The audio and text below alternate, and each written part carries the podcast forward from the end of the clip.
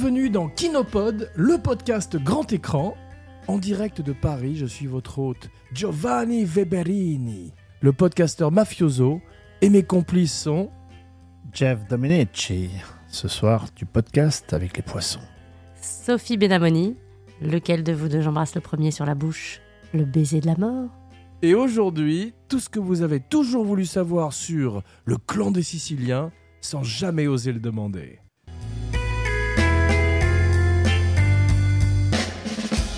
Ravi de vous retrouver, mes cinébuddies. Je précise avant toute chose que cette émission est pro-mafia. Nous allons faire une émission complètement silencieuse pour respecter la Cosa Nostra et en hommage à ce film de 1969 réalisé par Henri Verneuil. 1969, année érotique, dominée au box-office par L'homme à l'harmonica et Il était une fois dans l'Ouest. Cette année voit également naître Jennifer Aniston et s'éteindre le grand Boris Karloff, la créature de Frankenstein. It's not alive! It's not alive! Mais laissons sans plus tarder la parole à Sophie, une amie de la familia, qui nous résume le film en quelques mots, le fameux pitch, comme si nous étions un gros producteur belge une fois, dans un ascenseur entre deux étages. Alors on n'est pas dans un ascenseur, mais au palais de justice, à Paris, où arrive Roger Sartet, menotte au poignet, et il est conduit dans le, bureau du juge, qui lui signifie ses chefs d'inculpation, puis transporté dans un fourgon cellulaire. Et là, on lui a passé quelque chose, et il va commencer à scier le plancher de son fourgon et s'échapper de manière absolument spectaculaire, aidé par le clan Manalese. Et avec ce clan, il va préparer le coup du siècle. Parfait, Sophie. Pas de chaussures en ciment pour toi. Et maintenant, c'est au tour de Jeff, notre homme dans le Sud, de nous raconter la genèse, ou plutôt la génovaise, de ce film légendaire. Alors, clan des Siciliens est une adaptation d'un livre d'Auguste Le Breton. Savoir qu'Auguste Le Breton a fait un bouquin auparavant.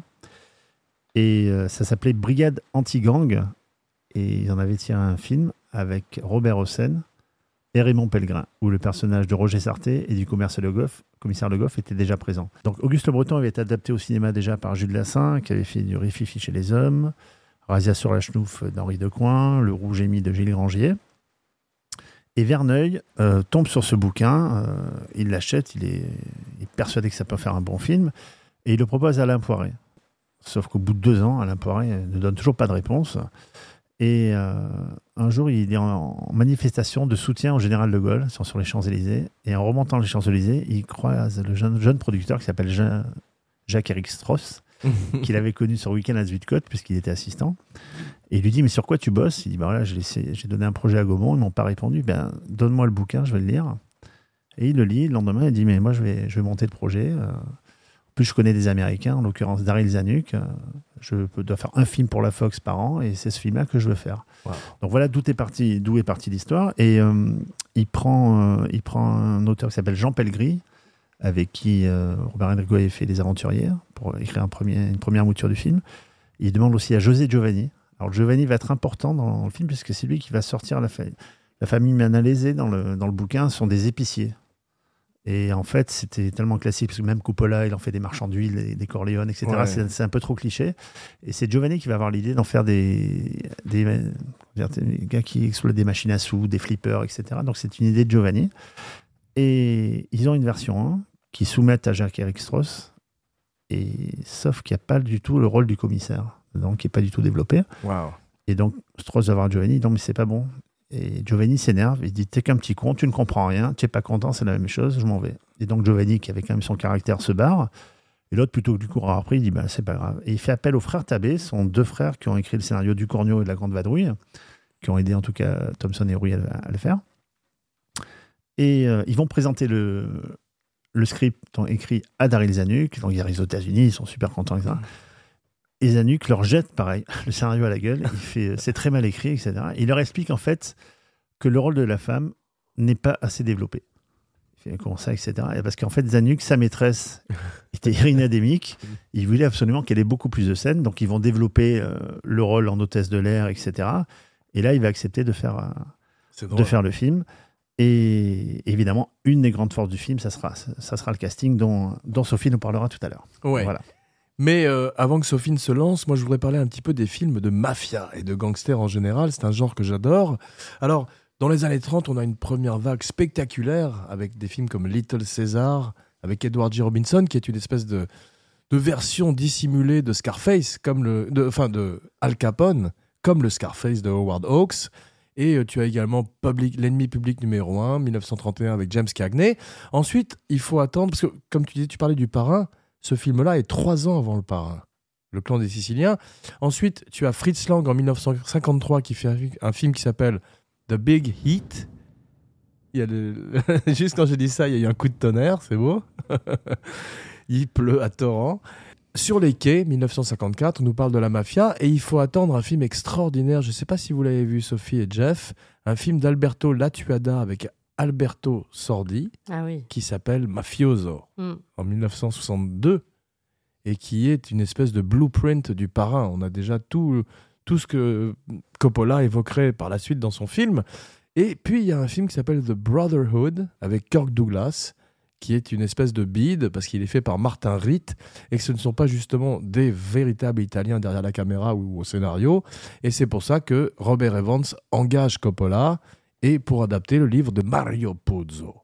Mais revenons à nos moutons et à nos Siciliens, avec Sophie qui nous parle du casting exceptionnel du film. Oui. Sophie, la marraine du show. Incroyable casting, absolument.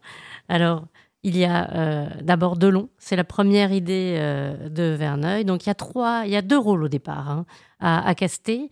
Il y a le rôle de Roger Sartet qui euh, qui s'échappe de, prison et le rôle du patriarche euh, euh, du clan euh, Vittorio Manalese. Et donc, il n'y a pas encore le rôle de Le Goff, parce que, enfin, il y a un tout petit rôle de commissaire, mais c'est pas encore le, le, le Goff qu'on connaît.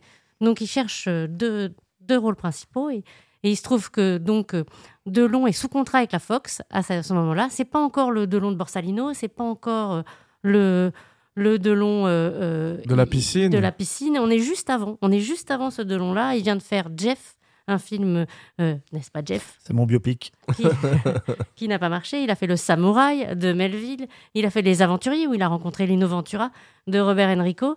Mais c'est pas encore ce, ce grand Delon des années 70. C'est pas encore le producteur qui va devenir. Et il a fait Madly aussi. Donc bon. Et il est sous contrat avec la Fox. Et il se trouve que à l'époque, il faut, imaginer euh, quelque chose qu'on peut plus imaginer. Le cinéma français de l'époque, des années 60, fait tellement d'entrées que les Américains se disent c'est dommage de ne pas avoir notre part du gâteau. Donc chaque studio américain implante sa filiale française pour produire des films français. Donc il y a Fox France comme il y a Columbia France. C'est pour ça qu'à l'époque on voit énormément de films très français produits par des Américains parce qu'ils ils, ils veulent des films qui font 6-7 millions d'entrées et ils veulent leur part du truc. quoi. Ce qui explique pourquoi le film a été tourné en deux langues, en anglais et en français. Tout à fait, absolument. Et donc la Fox euh, euh, euh, donne son accord comme, comme Jeff l'a expliqué, et puis cet, ac- cet acteur de long, formidable, qui, qui marche sur les, sur, à l'international, va, va parfaitement tourner le film dans les deux langues. Et il n'y a pas de problème, Delon parle anglais. Après, il s'agit de trouver l'autre. Alors, ils cherchent Vittorio Manelese. Bon, ils vont pas chercher d'italien. Henri Verneuil dit Moi, c'est Gabin. Forcément, on connaît les relations euh, euh, Gabin-Verneuil. Ils s'entendent très bien. Ils travaillent ensemble. C'est leur je sais plus combien de film. Jeff, peut-être tu nous diras ça. Je me souviens plus. Enfin, ils ont fait Le Président ensemble. Ils ont fait. euh, euh, le, ils ont fait. euh, ils ont fait quoi? Mélodie en sous-sol? M- bah oui, Mélodie en sous-sol, cinq ans avant. Ils ont fait un singe en hiver. Ils ont fait des gens sans importance. Bref, c'est c'est un duo qui marche bien. Peu importe que Gabin ne soit pas italien, ne parle pas un mot d'italien, et qu'il ait les yeux bleus. C'est les yeux bleus. et encore moins un mot d'anglais, hein, parce que pour le doublage, ça va pas être, euh, ça, ça- ça va pas être Et commode. pourtant, il a fait des films à Hollywood, Gabin, quand il était jeune. Oui, oui. Ouais. Mais bon, quand il s'agit de faire tout un film, C'est pas la euh, même chose. C'est pas la même chose. Ouais. Mais pour Verneuil, c'est Gabin ou rien. Et euh, Verneuil qui a toujours travaillé avec des stars très- déjà très tôt dans sa carrière, avec des films de Fernandel, de Michel Simon. Tout à fait, oui. Et, euh, et bon, ça plaît bien, euh, Delon. euh, euh, on, fait les, retrouvailles finalement du, du duo de, de Mélodie en sous-sol cinq ans après. Et tout le monde est, très content. Il faut trouver le, troisième. Et je ne sais plus qui demandait à ce que le, le rôle du commissaire soit étoffé. Je pense que c'est, c'est Verneuil qui voulait que le rôle du commissaire, c'est ça, soit un peu étoffé. Non, c'est le producteur, Jean C'est le producteur. C'est- pour ça que Giovanni s'est fâché avec lui. Ah oui, c'est vrai, c'est le producteur. Et donc, ils étoffent, ils étoffent. Et Gabin dit Je veux Ventura. C'est le, le jeune avec qui, à qui il avait euh, Touchez pas au Grisby. donné sa chance exactement sur Touchez pas au Grisby. 1954. Et donc, ils passent un coup de fil à Ventura et ils disent euh, Bon, ben, pour l'instant, c'est un petit rôle, mais on va l'étoffer. Est-ce que tu voudrais jouer euh, le, le commissaire Le Goff et rejoindre Delon et Gabin en générique? Et Ventura va dire oui, sans, sans avoir rien lu, en disant Je vous fais confiance. Si vous me dites que vous allez étoffer le rôle et que ça va être un vrai rôle, je prends. Et c'est comme ça qu'on retrouve euh, les trois, euh, les trois, les trois grandes stars euh, au générique du film. Casting ex- exceptionnel. Parce que comme tu disais, Verneuil a une carrure internationale aussi à l'époque. Est-ce que Jean-Paul Belmondo n'avait pas été pressenti pour le rôle Jeff? Oui.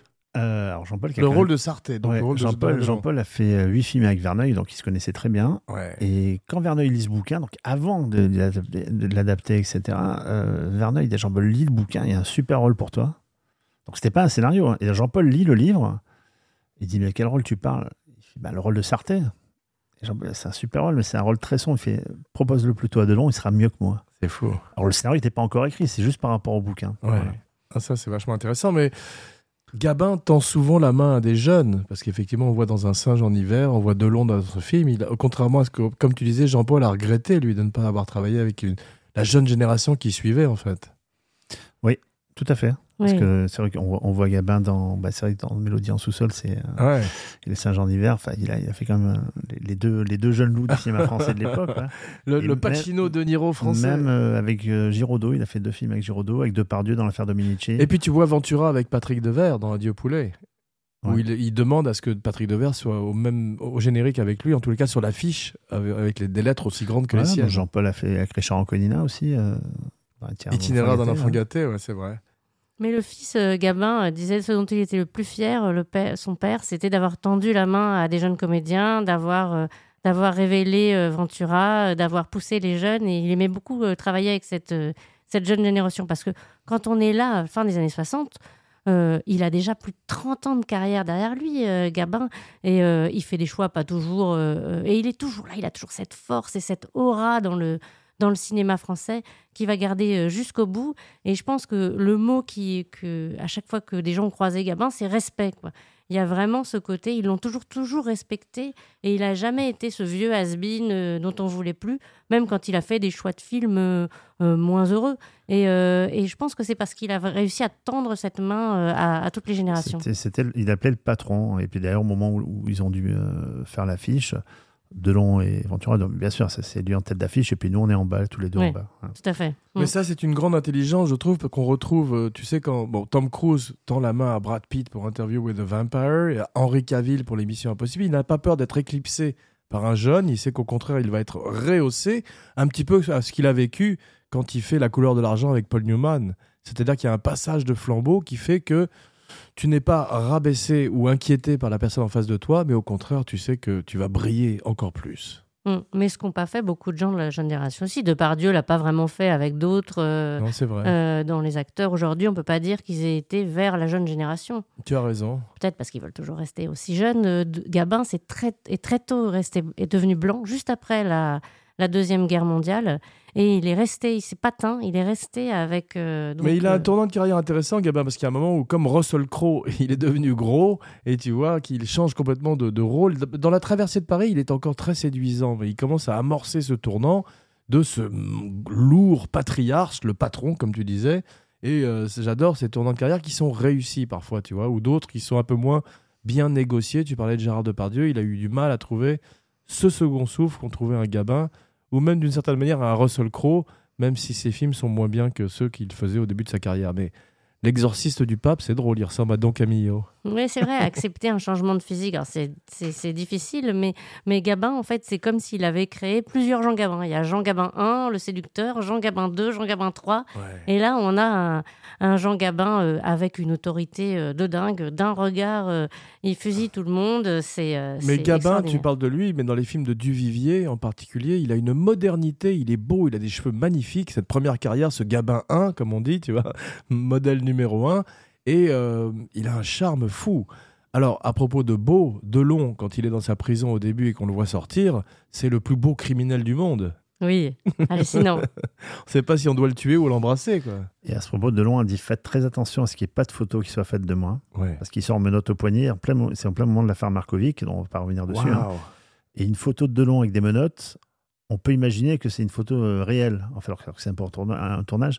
Donc ils ont fait en sorte de cacher Delon avec ses menottes pour pas qu'il y ait un paparazzi qui chope une photo et qu'il la- qu'il envoie dans la presse en faisant croire qu'il a été arrêté pour Incroyable. l'affaire Markovic. Ah ouais, C'était pré-Photoshop. Mais je vois que la piscine, c'était 1968. C'est avant le clan des Siciliens, la piscine. Non, ça sort après. euh, Ah, ça donc sort il n'a pas encore tourné la piscine. Il a pas tourné la Ah, piscine. d'accord, ok. euh, Parce qu'il est très occupé à l'époque de long. Il fait le samouraï de Melville en 67. Il tourne beaucoup. Borsalino et le cercle, le cercle rouge en 70. non, ça va être juste après, ouais. Ouais, c'est Mm. ça.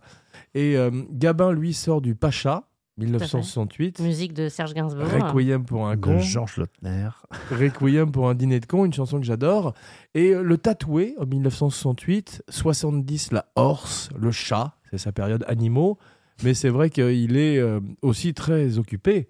Et Ventura, lui, en 69, fait un film magnifique. Charlotte à Laurent Vachaud, L'Armée des Ombres. Ouais, incroyable. Ouais. Mm. Un de ses plus beaux rôles. Absolument. Ils sont tous, ils tournent tous autour de. de- Enfin, pas tous, mais Ventura et Delon ont beaucoup tourné autour de Melville. Et euh, Ouais. c'est le, le- le patron du film noir à l'époque. Mais de l'autre côté, il y a cette nouvelle vague qui ignore totalement euh, Delon, qui ignore totalement euh, Gabin, qui ignore totalement Ventura. Donc il y a d'un côté un peu le cinéma à la papa et de l'autre côté euh, bah, les, les, les jeunes de la nouvelle vague, les Chabrol, les, les, les Truffaut qui sont devenus les, les, les princes du cinéma français. hein. Absolument. Et, un jour, il y a... Gabin était très proche de, de Bernard Blier. Bernard Blier dit Il y a mon fils qui a un scénario pour toi, il n'ose pas te l'apporter. Bah, je veux bien, je veux bien, je veux bien. Et, et ouais, il fait C'est c'est avec qui le film? Il dit C'est avec Jean-Paul Belmondo et Jean-Yann. Et c'était le scénario de Calmos. Waouh.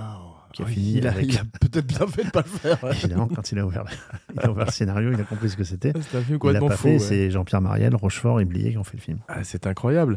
Mais euh, le film, en fait, a été tourné en trois langues, en français, en anglais et en italien.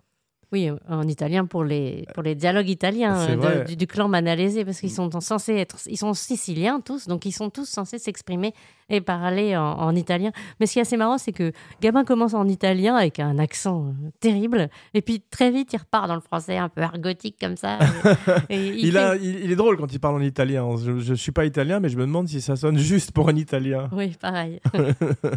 Mais c'était, ça rappelle une époque comme euh, les années 20 ou les années 30 dans le cinéma américain, où on se rappelle que le Dracula de Todd Browning avait été tourné successivement en anglais et en espagnol. Ah oui, je ne Ouais, savais pas. Si, pour le marché espagnol, qui a- enfin, en tous les cas, euh, latino, qui à l'époque était très important. Et il paraît même que la version espagnole de Dracula est mieux que celle de, que l'original en anglais. Et, Et, et d'ailleurs, Romain, ami du show, me disait que Nosferatu, c'est ça, de Werner Herzog, Nosferatu, avait été tourné en anglais et en allemand. Deux versions. Il faut qu'on parle de, de, de la femme. Tu as parlé d'Irina Demick, mais il faut qu'on en parle un petit peu plus. Elle n'était pas que la maîtresse de. Ah, c'est pas moi qui fais le casting, mademoiselle. Parce que, oui, effectivement, on peut dire qu'elle a eu le rôle parce qu'elle elle était la, la maîtresse de Zanuck et qu'il l'a, et qu'il l'a imposé au casting, qu'il a fait étoffer euh, le rôle pour elle.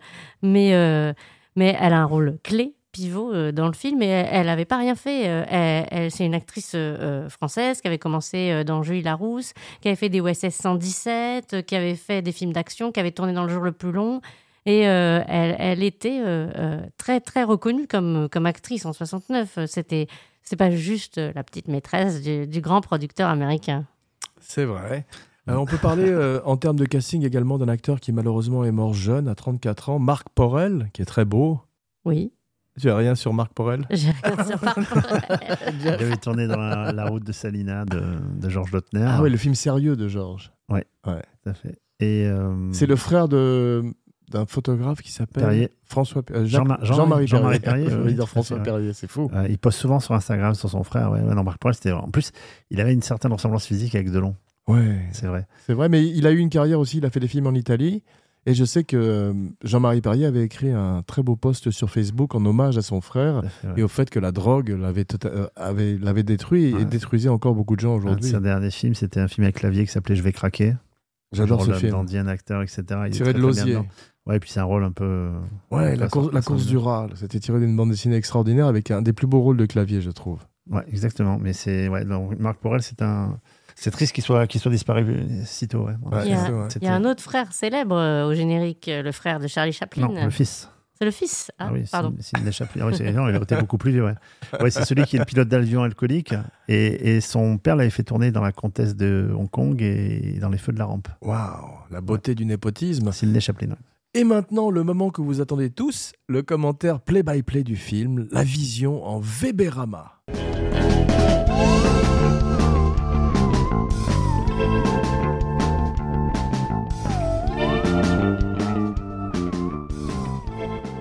Alors tout d'abord, le titre alternatif. Tu parlais de Bertrand Blier. Bah, S'il avait réalisé le film, ça se serait appelé Le gland des Siciliens. Non, non. 1h58 quand même, c'est du lourd. 3,99$ sur Amazon Prime. Non? Personne? Non. Ennio Morricone. Alors tout ça commence tout de suite euh, avec du lourd justement, avec- par la musique extraordinaire d'Ennio Morricone. Le seul homme qui puisse donner un côté dramatique à une guimbarde et qui utilise le sifflement comme personne. Mais c'est vrai qu'on est tout de suite dans une ambiance. Et euh, cette musique est légendaire, quasiment comme celle qu'il a fait pour Morricone. Jeff, tu voulais nous parler un peu de la partie française de la carrière de Morricone?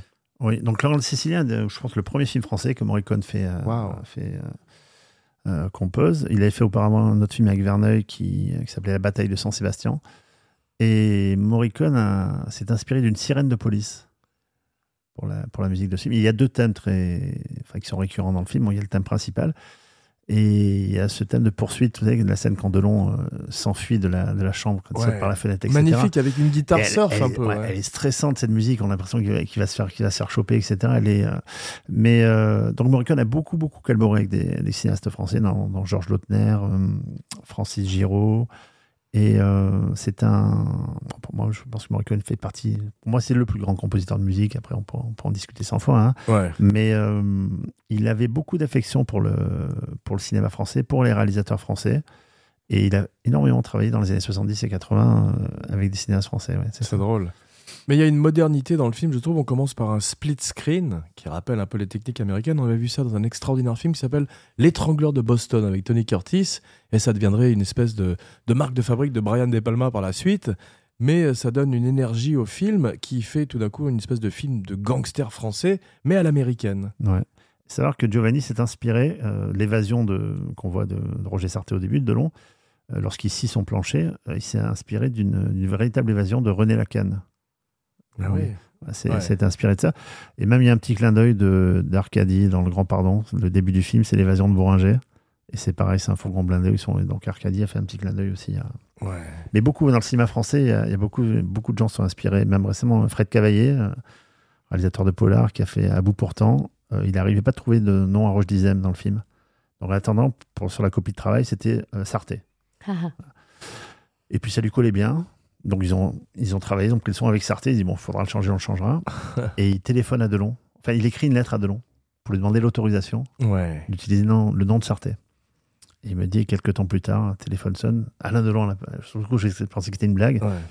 Il fait euh, Faites un beau film et gardez le nom de Sarté. Donc il a, il a pu l'utiliser. ouais. Mais on sent que c'est un film au départ pour le public français et américain parce qu'il commence sur ces plans de Paris, Notre-Dame, on identifie bien le palais de justice. Ça a un petit côté euh, carte postale touristique euh, au début, euh, C'est vrai. le film. Et puis on rentre dans, dans ce palais de justice avec, avec Delon et, euh, et là on arrive dans le, dans le bureau du juge. euh, c'est, mais il y a cette mise en place qui va aussi plaire aux Américains. Ah, on est à Paris. Ouais, c'est vrai. Et puis tu as cette star qui est de long à l'époque, qui quand il sort de ce fourgon, tout d'un coup, il éclipse tout le monde. Il y a une- un soleil qui apparaît à l'écran, plein soleil. Il est euh, l'inspecteur qui le présente au début, avant l'arrivée de Ventura, le, lui fait sa biographie. Donc tout Oui. d'un coup, c'est très intéressant parce que on est sur le visage de Delon et on nous présente le personnage et ça c'est toujours payant C'est pas le juge qui le. Si c'est peut-être le juge, effectivement. C'est avant l'arrivée de Ventura. ouais. Vous avez été à l'école primaire et l'instituteur était très content de vous. C'est à peu près la seule chose. ouais. C'est juste avant que Ventura ne fasse son, son entrée de dos, qui est un classique du cinéma que j'adore. Et il a cette caractérisation extra- extraordinaire qui est cette cigarette non allumée à la bouche. Les, les- les trois sont super bien amenés. T'as Ventura qui arrive dans un ascenseur. Ouais. T'as- euh, pardon. Non, Gabin. Gabin. Ouais, Voilà, sublime. Oui. T'as Gabin qui, descend d'un ascenseur. T'as Génial. Ventura de dos. Et, et Delon, lui, il est dans le fourgon et il penche la tête. Un peu comme euh, Christophe Lambert dans Greystock, Ouais. de sa, de sa En plus, il est habillé comme Colombo. penche- T'as vu, il a un trench coat. C'est. Colombo B-E-A-U. Très Mais beau. c'est- mais c'est très moderne, ce Ventura qui veut absolument arrêter de fumer. Non, non, arrêtez Ouais. de m'énerver, euh, j'essaye d'arrêter depuis une Génial, semaine. Qu'à la Génial. fin, il du feu. On attend effectivement le moment où cette cigarette va être allumée. C'est très bien fait. La cigarette devient euh, à part entière de- dans le film. Mais ce que j'ai remarqué, c'est qu'une star de face est une star de dos aussi. ah oui. Et ça, c'est très beau dans les films parce que quand on, on- on a, que ce soit Coluche dans Ciao Pintin qui est aussi introduit de dos, ou même Mickey Rourke dans Le Wrestler, un très beau film de Darren Aronofsky, eh ben tu vois, il se passe quelque chose de dos aussi. Ouais, Christopher Valls aussi dans un film euh, que tu pas super sur, sur les éléphants là. Il a toute une scène de dos. Ah oui. Le dos il est exceptionnel. ouais. Ouais, c'est ça. ouais. Il est meilleur que l'acteur qui- qu'on voit de face. C'est vrai. Mais cette évasion spectaculaire du fourgon dont tu parlais, Sophie, euh, il a une perceuse à la James Bond. T'as vu, je me suis Oui. demandé si Q l'avait pas euh, vu avant. Qu'on lui a glissé, qu'un faux policier lui a glissé euh, dans, dans la main. Mais elle est totalement euh, surréaliste, cette évasion. Euh, D'abord, euh, percer un- un- une tôle comme ça euh, à, à la lime, c'est quasiment impossible. Il faudrait une disqueuse, ça, ferait du bruit, Ouais. ça, ça sentirait mauvais. Enfin, c'est complètement dingue d'avoir pu C'est- imaginer C'est ça. une petite disqueuse, c'est pas une lime. Et on a la même scène hein, je- je- dans Papy fait de la résistance, vous pas? Ils sont assis tous les deux. Et plutôt de lui faire passer une, une lime, ils lui font passer un, un couteau à, Ah ouais. au Ouais, c'est exactement la même Le seul truc qui est bien fait, en fait, et qui est un peu réaliste, c'est que Delon est extrêmement en sueur. Oui. Ouais. Donc ça demande un effort physique. Mais je parlais de James Bond, vous imaginez un film avec un espion français à la Bond, avec Delon à l'époque, ça aurait été quelque chose d'extraordinaire. Mais l'évasion, la manière dont il passe sous le camion, la manière dont c'est filmé, hein, la manière dont il passe sous le camion, dont il attend. En plus, on comprend pas, il y a le complice derrière, il va monter. L'autre camion est lui aussi ouvert, donc il peut se glisser dedans. Il y a des voitures sur le côté. Enfin, tout ce qu'il a fallu faire pour réussir cette première scène d'évasion, c'est absolument euh, phénoménal. Ce Gloire, qui est à- très- ce qui à Henri Verneuil. hein. Ouais, Ouais. absolument. Et ce qui est très cin- cinématographique, c'est comme tu dis, il crapahute sous les voitures. Il y a un côté parcours du combattant et tout d'un coup, on passe à un autre niveau qui est au sol. Et ça donne effectivement une modernité. Je parlais de James Bond, mais on a une vraie scène d'action là Ouais. tout d'un coup. Tom Cruise fait pas mieux aujourd'hui hein, dans les scènes. Et Delon, euh, comme les stars, porte des lunettes noires à l'intérieur, comme Jack Nicholson. Ça, c'est assez moderne aussi. Gabin dans l'ascenseur, tu en parlais, c'est une espèce de version française du parrain. Il est presque mieux que Brando. Ah, C'est avant en plus. hein. Ouais, c'est trois ans avant le parrain. Et il parle italien. Delon et Gabin, Delon, Gabin et Ventura ont des très beaux cheveux, de stars aussi, comme toi, Jeff. Merci patron. en fait, tu dis le film ne peut pas être raté en fait. Quand tu as déjà ces trois stars là, Ouais. tu as Verneuil derrière la caméra, tu as Ennio Morricone, tu te dis waouh, c'est en fait ça remplit toutes les cases et c'est le film populaire, enfin c'est le film réussi, le, le thriller policier euh, réussi par excellence quoi. C'est vraiment. C'est Et vrai. bizarrement, le film n'a pas marché aux États-Unis. C'était un carton en France, en Europe. Et aux États-Unis, c'était un flop quand il a été distribué là-bas. C'est drôle. Mais Delon a un superbe appartement qu'on lui prête quand, Oui. quand il est à Paris après son évasion. Et, Et Irina Demuc lui fait son lit d'ailleurs. on- euh, Ouais, j'aimerais bien. Alors, c'est très Mais, euh, 70s, mon la, rêve. la- décoration. hein. Ouais, mais il y a une prédominance de la couleur rouge. Orange, orange. Ah Non bon. Non, parce que trouvais rouge. qu'il y avait beaucoup de rouge au contraire, et que Verneuil s'en servait comme un peintre ou comme quelque chose qui allait annoncer le- la violence qui se déclencherait par la suite. Mm. Comme Kubrick dans The Shining, où on voit une prépondérance de la couleur rouge. Mais euh, Delon fume beaucoup. Vous avez remarqué, non Ça, c'est aussi un truc, un trait de caractère, un Ah, truc qui ferait tous les les films à l'époque, ça, c'est des films Ouais. de sauter de Verneuil, ça, C'est ça vrai. clopait leur... Par contre, il y a, je sais pas vous, mais ce, ce petit gamin, je pense que c'était le, le gamin le plus antipathique du cinéma français parce que c'est à cause de lui qu'Alain Delon meurt dans le film. Et moi, quand je suis gamin, à chaque, fois que, à chaque fois que j'entendais parler ce gamin, on dirait Tata Janou avec, avec Monsieur Sarté, et on savait que c'était la fin, la fin de Delon. Et ah, je lui aurais mis des gifles à ce, à ce petit con là, c'est catastrophique. Et à ce propos, il y a une scène où le petit est à côté de Gabin. Alors, le Gabin, je pense pas qu'il sache qui était Jean Gabin. hein. La fameuse scène où il sert les spaghettis. euh, Ouais, Gabin mange d'ailleurs, Voilà. j'aime beaucoup quand les acteurs et, mangent à l'écran. et le- et là, on impose le personnage, c'est-à-dire que là, c'est pas les dames d'abord ni rien, c'est le patron d'abord. Il se sert, Ouais. il sert le petit. Et la femme debout à la il se Sicilienne. sert à lui. Et il dit d'ailleurs, Roberto, ta femme devrait s'habiller moins court parce qu'elle a, bon, elle a une jupe qui tombe au niveau des genoux, une jupe en cuir. Donc Une c'est pas mini-jupe Ah, C'est pas non plus. Non, c'est euh, Aldo, bon. euh, lui. Ouais, Roberto, ouais, c'est le ouais, petit ouais, et Aldo, oui, c'est le mari. ouais. Euh, euh, Aldo, tu devrais demander. Attention avec Sophie. Hein. Ah ouais, ça marche droit. Aldo, tu devrais demander à ta femme de s'habiller moins- court. Donc déjà, il, il place, pourtant c'est sa belle-fille, hein, il n'a pas d'autorité sur elle normalement. hein. Et euh, ils ont dû faire le- la scène où il prend les spaghettis, ils l'ont refait 17 fois. Parce qu'il y avait un problème d'angle, etc. Ça fonctionnait pas. qu'on mangeait des spaghettis froids pendant 17 fois. non, mais ça. juste le moment où il servait. Enfin, il y avait un- Ouais. un, problème Ah, d'angle d'accord. d'axe, etc. Et ça Ouais. fonctionnait pas. En fait, Gabin dit euh, au bout de, au bout de, de 16 prises, le gamin dit mais le, le petit fait Moi, je dis quoi? Et le gamin qui est énervé dit Toi, tu dis que dalle Et le petit, il est un peu tétanisé, quoi, tu vois. il dit, Putain. et donc, ils refont la scène. Et quand le gamin euh, serre les pattes au petit, le petit fait Que dalle Et donc, ils ont dû le refaire encore une fois. Le pauvre, il l'a traumatisé à vie. J'ai une anecdote d'ailleurs que m'a raconté mon père, Francis Hubert, à propos de Gabin avec un enfant. Si vous voulez, je vous le raconte. C'est sur le tournage de, des Misérables. Gabin jouait Jean Valjean. Vous vous rappelez de ce film De Le Chanois, oui. Voilà, et il était censé dans une scène soulever Cosette. Et la doublure lumière de Gabin dit attention les gars, ça va jamais se passer ça. Il va pas pouvoir soulever la petite parce qu'il aim- il n'aimait pas beaucoup faire des efforts physiques à l'écran, Gabin. Et donc il a dit à la petite si Jean te demande parce qu'il devait faire ses gros plans et il y a un moment où il devait quand même soulever la petite quand il n'était pas en plan large et il dit si Jean te demande combien combien tu pèses? Et elle lui dit 20 kilos. Et il dit si Jean te demande combien tu pèses, tu dis 10 kilos. Et là, Gabin arrive pour ses plans serrés. Il soulève la petite avec une énorme difficulté. Il lui dit Combien tu pèses, ma petite fille? Elle lui dit 10 kilos. Et il se tourne vers le metteur en scène, je sais plus qui c'était, et il lui dit euh, Jean-Paul Le Chanois. Jean-Paul Le Chanois, il, va- il faudra pas lui donner trop à becter à la petite à la cantine. Mais ça a été tourné à Paris. Alors, ça a été tourné entre plusieurs villes hein, Paris, New York, euh, Rome, magnifique. Et à Paris, c'est tourné euh, près de là où de- doit se situer Hôtel du Nord, c'est-à-dire dans le 10e, sur le quai de Gemap, avec cette, cette euh, passerelle incroyable.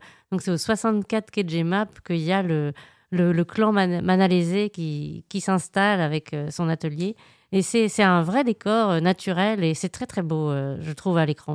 Ouais. C'est tourné en studio, je crois, après le- les intérieurs. hein. Les intérieurs, Ouais. oui.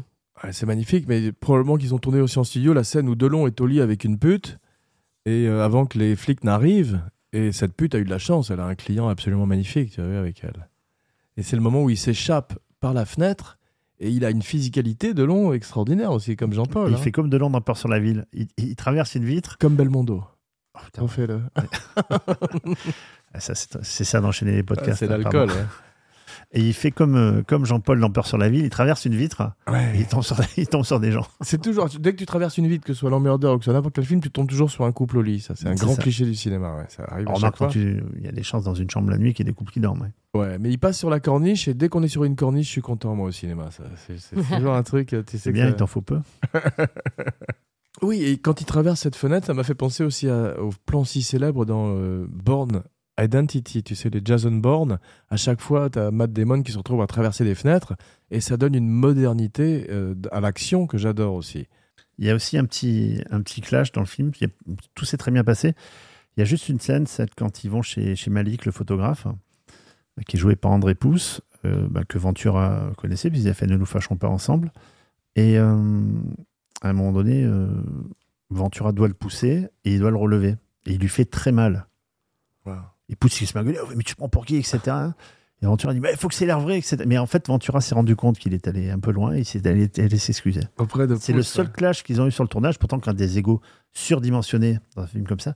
Mais je pense que le fait d'avoir gamin, ils sont tous, euh, ils ont tous un peu baissé Ah leur, ouais. leur niveau d'ego. André Pouce qui joue ce photographe qui fait des photos érotiques avec des filles qui s'échappent. euh, Et, D'ailleurs, il et y a des faux papiers, il fait aussi des faux Et des papiers. faux C'est vrai, c'est ouais. vrai. Et euh, en fait, il s'appelle donc Malik dans le film, et il y a une des, des actrices, on voit c'est des filles un peu, un peu frivoles, un peu légères, hein, qui avait tourné dans le cast et qui est une actrice porno en fait, qui Ah s'appelle ouais. Alice Arnaud. Et quand tu, j'ai regardé quand même sa filmographie, c'est des titres, euh, c'est des productions Morlock. Hein, au niveau des titres, c'est les mêmes. hein. La vaginale. Ah, c'est pareil. Je vais pas dire le mot parce que je suis moins, je suis plus mieux élevé que toi, mais je ne dirai pas les noms. mais c'est du, c'est du même niveau. ouais. Mais euh, c'est un grand film de casse. Moi, j'aime beaucoup les films de casse aussi. Bon, il y a le casse, bien sûr, mais tu as une tradition avec du, du rififi chez les hommes, les films de Jules Dassin, euh, Top Capi, extraordinaire aussi, qui inspirerait non Mission seulement Impossible. voilà, la série, mais également le film. Et euh, ces deux types qui font leur repérage, tu sais, Gabin et l'Italien qui est venu spécialement de New York.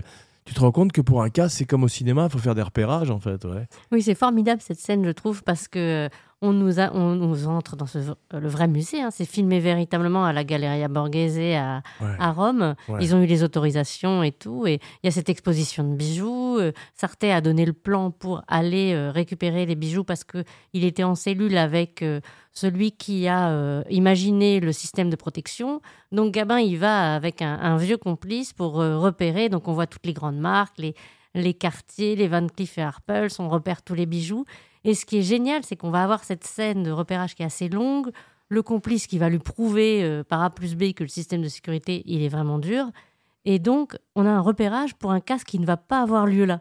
Donc c'est terrible parce que ça maintient le spectateur qui maintenant qu'il a vu les bijoux a qu'une envie, c'est que les voyous s'en empirent, s'en emparent, pardon. Il a qu'une envie, c'est que les voyous s'en emparent. Et on attend, on se dit mais oui ils vont le faire ce casse puisque finalement ils vont pas le faire au musée, c'est extraordinaire, j'adore. C'est fantastique et euh, ils sont là, ils ont l'air un peu louches quand même avec leurs deux chapeaux ces deux types à cette exposition. Moi si j'étais le patron de la galerie ou des flics, je serais un peu méfiant quand même.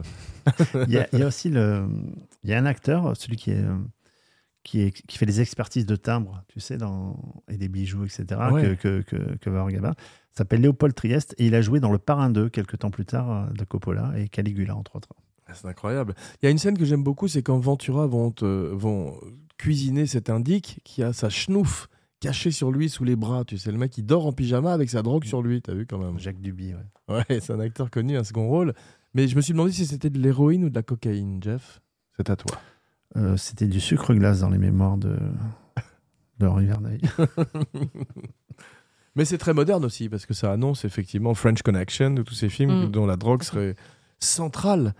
Et tu n'as pas parlé du fait que quand lui et son vieux complice se quittent, ils se quittent avec le billet déchiré. Et euh, je suis sûre que dans ta, ton immense culture cinématographique, il y a d'autres films où ils se quittent comme ça avec, euh, je sais que le, billet euh, déchiré est un, grand classique du cinéma. Celui auquel je pense pour l'instant, c'est dans Eyes Wide Shut, Tom Cruise qui donne la moitié d'un billet au chauffeur de taxi quand il l'amène à l'orgie pour qu'il l'attende à l'extérieur. J'avais pas cette référence-là. Mais dans les films, ouais, dans les films de cas, c'est assez, euh, c'est assez étonnant. Et il se déchire ce billet. Et, euh, si tu trouves la solution pour qu'on puisse braquer les bijoux, tu me rendras l'autre moitié. Ah, c'est drôle, ouais. Non, on n'a pas, pas beaucoup parlé encore d'Henri Verneuil qui est un cinéaste, un cinéaste qui est, qui est quand même pas assez reconnu, je trouve. C'est, euh, on disait toujours d'Henri Verneuil, c'est le plus américain des cinéastes français. Alors déjà, il a, il a tourné avec des stars américaines, hein, comme Brunner, le serpent, Et euh, un grand, il a eu plusieurs périodes Verneuil, hein, donc toute la période sur noir et blanc, etc., avec Fernandel. Euh, c'est un, réalisateur qui a quand même rassemblé plus de 91 millions de personnes dans les salles françaises, mm. sur 34 films. Hein. Et son plus gros succès, c'est La Vache et le Prisonnier, qui a fait plus de 8 millions de Extraordinaire. Et c'est vrai que c'est un acteur, comme disait tout à l'heure Jean, euh, qui, adorait les stars, qui adorait se mettre à, voir des stars dans les films. Et, Jean-Paul, il avait fait une blague sur, les, sur le tournage des Morphalou. Et est-ce que euh, Verneuil se faisait un devoir d'être le premier sur le, sur le plateau tous les matins avec son assistant, mais avant tout le monde. Il, et il tournait en Tunisie, etc. un truc. Et euh, il rentre un, soir assez tard avec Michel Creton et Jacques Villeray, Jean-Paul. Ils avaient bien, bien chargé la mule. et il y avait les spots, puisqu'ils tournaient juste en bas, donc il y avait grand, les grandes lumières, tout ça. Et euh, Verneuil dormait les volets ouverts justement pour être réveillé par le soleil, pour être sûr de ne pas être en retard. Et ils prennent un des gros spots, donc style Batman, quoi, tu vois, et il le balance sur la fenêtre de, Verneuil, donc en pleine nuit. Comme il dormait, le commissaire Gordon. Et il demande à, la réceptionniste appelez M. Verneuil, vous lui dites Monsieur Verneuil, il est 10h du matin, vous êtes en retard. Tout le monde vous attend. et eux, ils se planquent. et donc la bonne femme appelle, bon, je raconte les. et Verneuil, et tu as Verneuil qui descend quel but sur le tournage et il fait nuit. Qu'est-ce qui se passe Les salauds. Il devait être 4 h du matin. J'adore les blagues de tournage comme ça.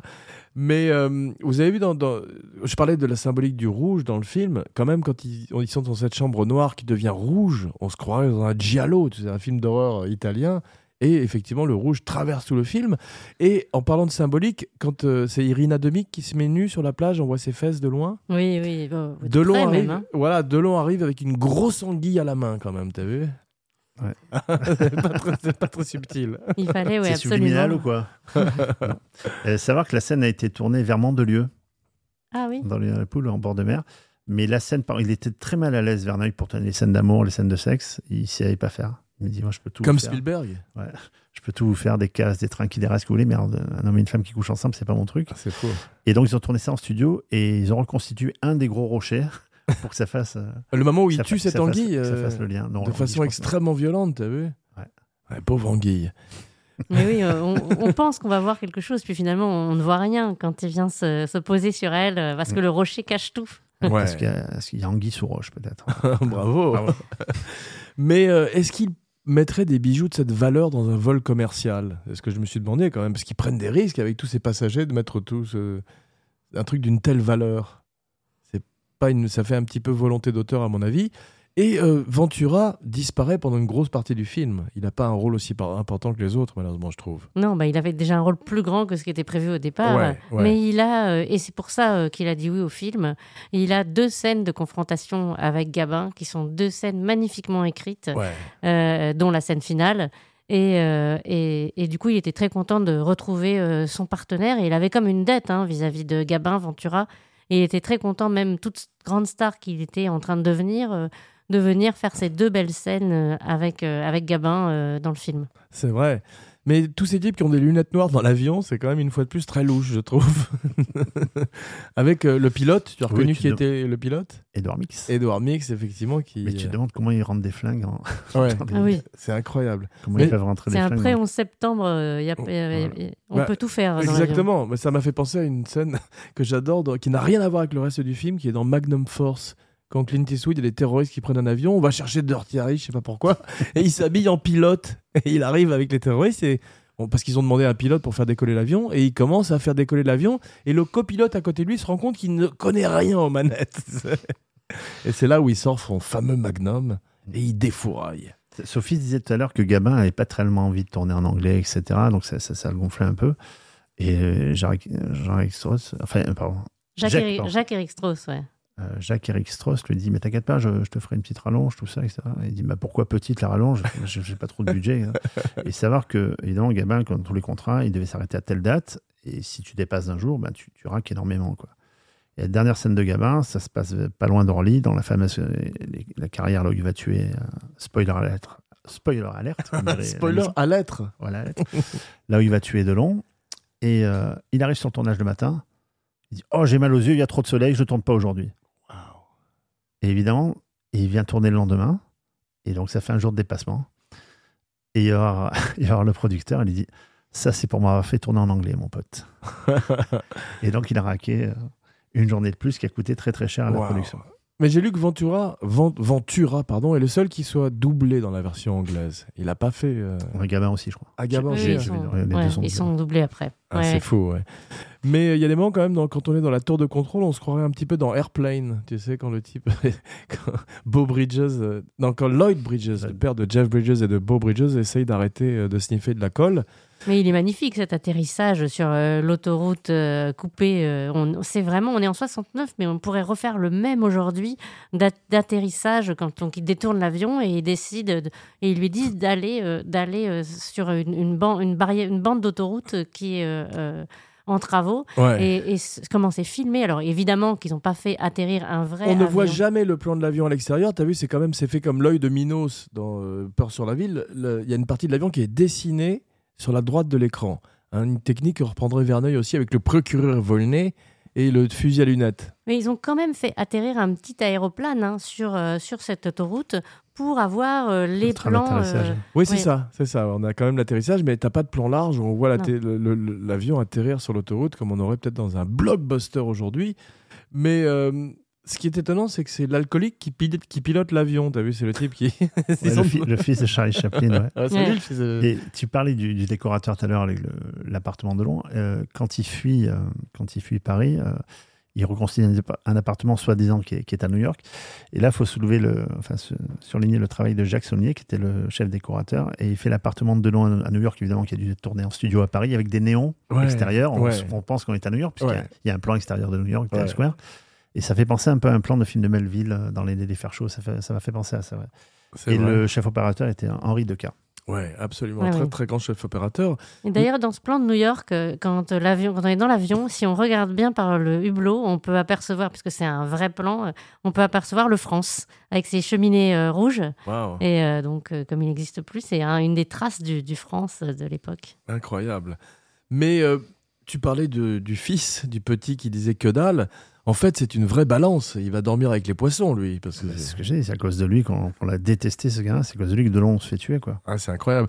Delon d'ailleurs qui se fait avoir comme un bleu à la fin, t'as vu quand il se fait tuer par Gabin, c'est euh, Ben oui, oui, c'est vrai. Il va prendre. euh, Il est un peu naïf là-dessus, Ouais, quoi. ouais. Puis Gabin, il en profite pour tuer sa belle-fille aussi. Hein. ouais. Et euh, Une pierre de coups. il laisse l'argent Gabin. J'étais surpris. Ça, c'est classe. hein. Ouais. Parce que Gabin n'a pas besoin de l'argent, c'est bon. Bah, surtout qu'il va finir ses jours en prison. Je croyais qu'il avait demandé une rallonge.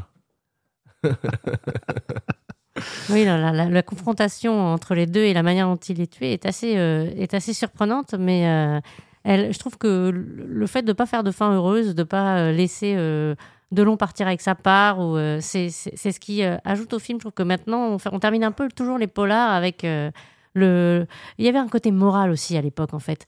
Le côté moral, c'était se dire, ben, un voyou, ça s'en tire pas comme ça. Et un petit côté, euh, c'est quand même un, un gros film de l'époque, c'est pas un petit truc. euh, donc, euh, il, faut, il faut que le voyou paye. Il faut que le voyou paye. C'est la société. Le crime ne paie pas, le podcast non plus. Ouais. Mais c'est vrai que Ça se saurait, hein. c'est vrai que euh, on se retrouve avec euh, la, même morale qu'on avait dans les films de Cagney ou de Bogart où ils finissaient tous souvent par mourir à la fin parce que le gangster ne pouvait pas triompher, comme tu dis. C'est les années 70 qui vont véritablement amener ce changement de société et le fait que euh, les truands vont pouvoir s'en sortir. euh, et... Mais là, il faut encore euh, respecter euh, les bonnes mœurs, entre guillemets. De toute façon, personne ne meurt comme Delon dans les films. Il meurt tout le temps Delon dans les Il films. meurt souvent, très Ouais. très souvent. Mort d'un pourri. Rappelez-vous le film La Veuve Coudert, il fait carrément un saut de l'ange quand il meurt. c'est magnifique. Et euh, pour en revenir à Delon, j'avais quelque chose à dire. Il y a une phrase, euh, un dialogue, je pense, qui est de Giovanni. Euh, quand il signe son. Face au juge, il, là, il signe son papier. Ouais, Il a un sixième sens et il sait que Ventura est derrière. ouais, Et il dit cette phrase Vous regardez mon coup, monsieur le commissaire ouais. Bon, évidemment, parce que la peine de mort était en, était en activité en France. C'est beau. Et il y a un peu le même genre de phrase dans Deux hommes dans la ville. Euh, Avant qu'il se fasse décapiter d'ailleurs. ouais, Ouais. et il dit Vous m'excuserez. euh, si vous- Guillotiné.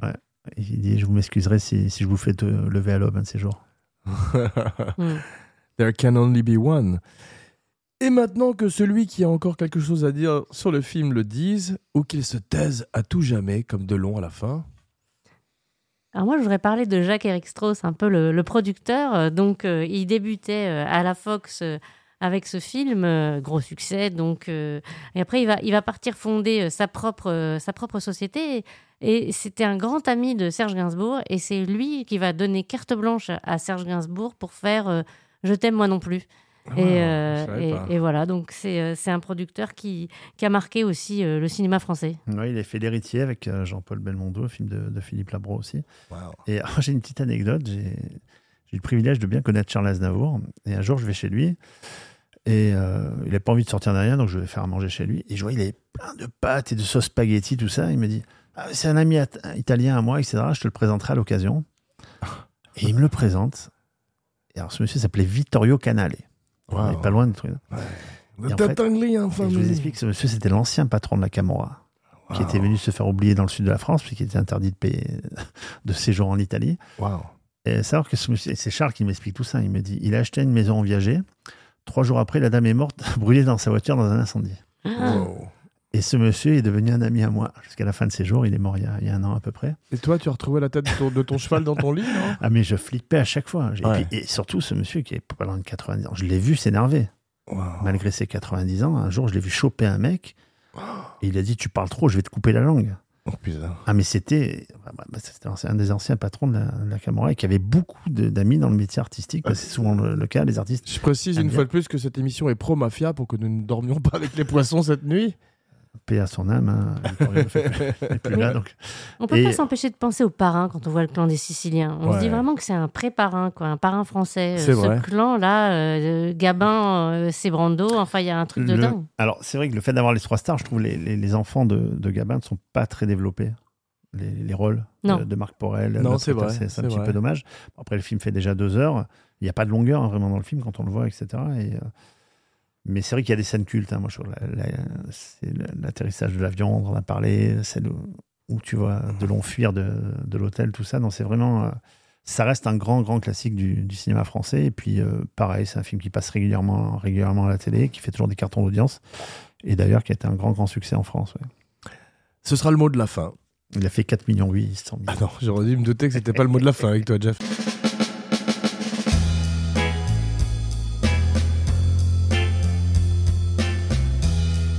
Bien, merci mes cinébuddies pour ce voyage au pays de la pègre des années 70. On se retrouve très vite pour un podcast grand écran. En attendant, n'oubliez pas de liker, de partager, de commenter, de follower et de vous abonner partout où vous écoutez Kinopod. Et maintenant, voici venue l'heure de dire vos noms et vos phrases signatures, la fameuse catchphrase. Jeff Domenech, le clan des Siciliens a vécu. Vive le clan des podcasteurs. Sophie Benamon, en atterrissage pour de nouveaux podcasts. Parfait, je fus Jean Weber pour Kinopod, et comme on dit en Sicile, a cattivo cane corto le game. Et maintenant, qu'est-ce que ça vous fait quand vous podcastez? Ça fait boum dans les oreilles.